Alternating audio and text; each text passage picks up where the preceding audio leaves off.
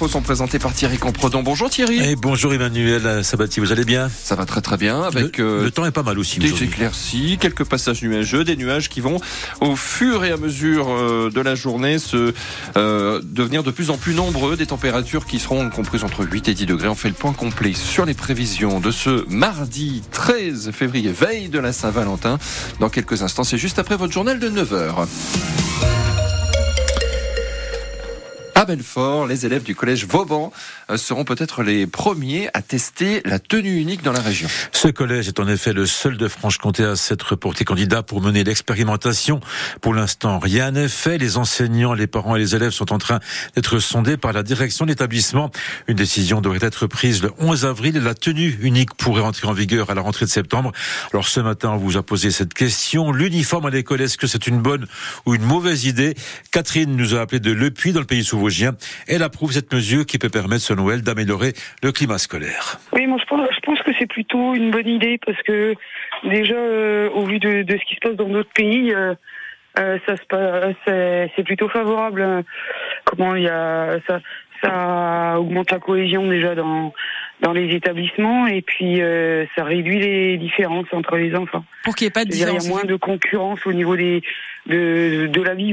C'est avec Christophe Boula, le secrétaire du syndicat des chefs d'établissement dans le territoire de Belfort, était notre invité à 7h45. Lui, il estime que cette tenue unique n'est pas une priorité pour l'éducation nationale. Pour nous, au niveau du SNPDEN UNSA, c'est pas forcément une priorité. Je veux dire, aujourd'hui, nous, on met une priorité ailleurs, euh, qui est vraiment euh, le travail auprès des élèves, au plus proche des élèves. Et pour nous, le fait d'avoir une tenue unique n'est pas forcément synonyme de réduction euh, d'inégalité. On attend vraiment euh, objectivement des constats qui nous permettraient de dire que cette expérimentation serait favorable. Et sur francebleu.fr, vous retrouvez un dossier complet hein, sur ce projet de tenue unique à l'école. Au lycée Aragon à Héricourt, un autre problème préoccupe le personnel. C'est la suppression annoncée par le rectorat d'une soixantaine d'heures d'enseignement par semaine à la rentrée.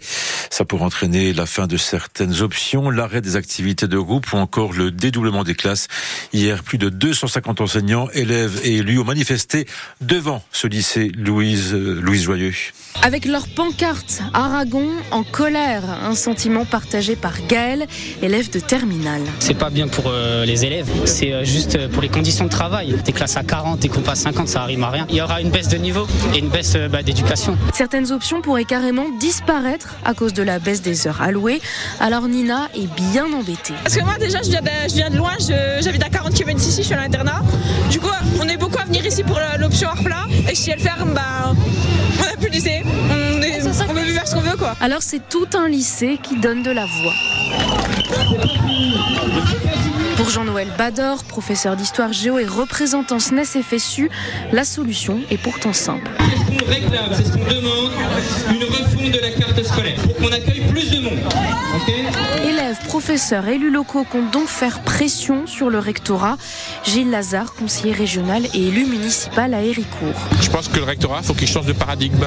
Euh, la baisse de la natalité, ça ne doit pas être automatiquement la baisse des moyens. Donc que Madame la rectrice vienne à Héricourt, euh, c'est important qu'elle voit le territoire. Les jeunes ont besoin d'avoir un lycée.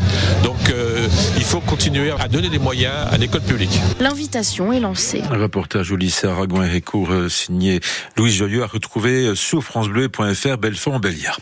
Dix jours après la levée des blocages, Gabriel Attal retrouve cet après-midi à Matignon les représentants de la FNSEA et des jeunes agriculteurs qui maintiennent la pression à moins de deux semaines du salon de l'agriculture. Ils demandent des efforts concrets et rapides sans quoi ils se disent prêts à reprendre les actions sous le terrain. Et pour maintenir la pression, près de 150 producteurs de lait indépendants vont manifester ce matin à Paris. Ils ont prévu de prendre la parole en fin de matinée devant l'Assemblée nationale. Adrien Lefebvre est l'un des porte-parole des producteurs de lait. Il réclame encore des efforts pour garantir une meilleure rémunération. Aujourd'hui, ils sont en train de régler des petites euh, mesures pour essayer de, de, faire plaisir aux agriculteurs, mais le problème est bien plus grave, il est structurel et c'est un problème de prix. Là, on a écouté le syndicat majoritaire, c'est bien. Il en ressort que des mesures sur les contraintes, mais derrière, il en ressort rien sur le prix. Aujourd'hui, Egalim ne couvre, dans le cas de la production laitière, que 50% de la production, parce que tout ce qui est en restauration et tout ce qui est à l'export n'est pas concerné par Egalim.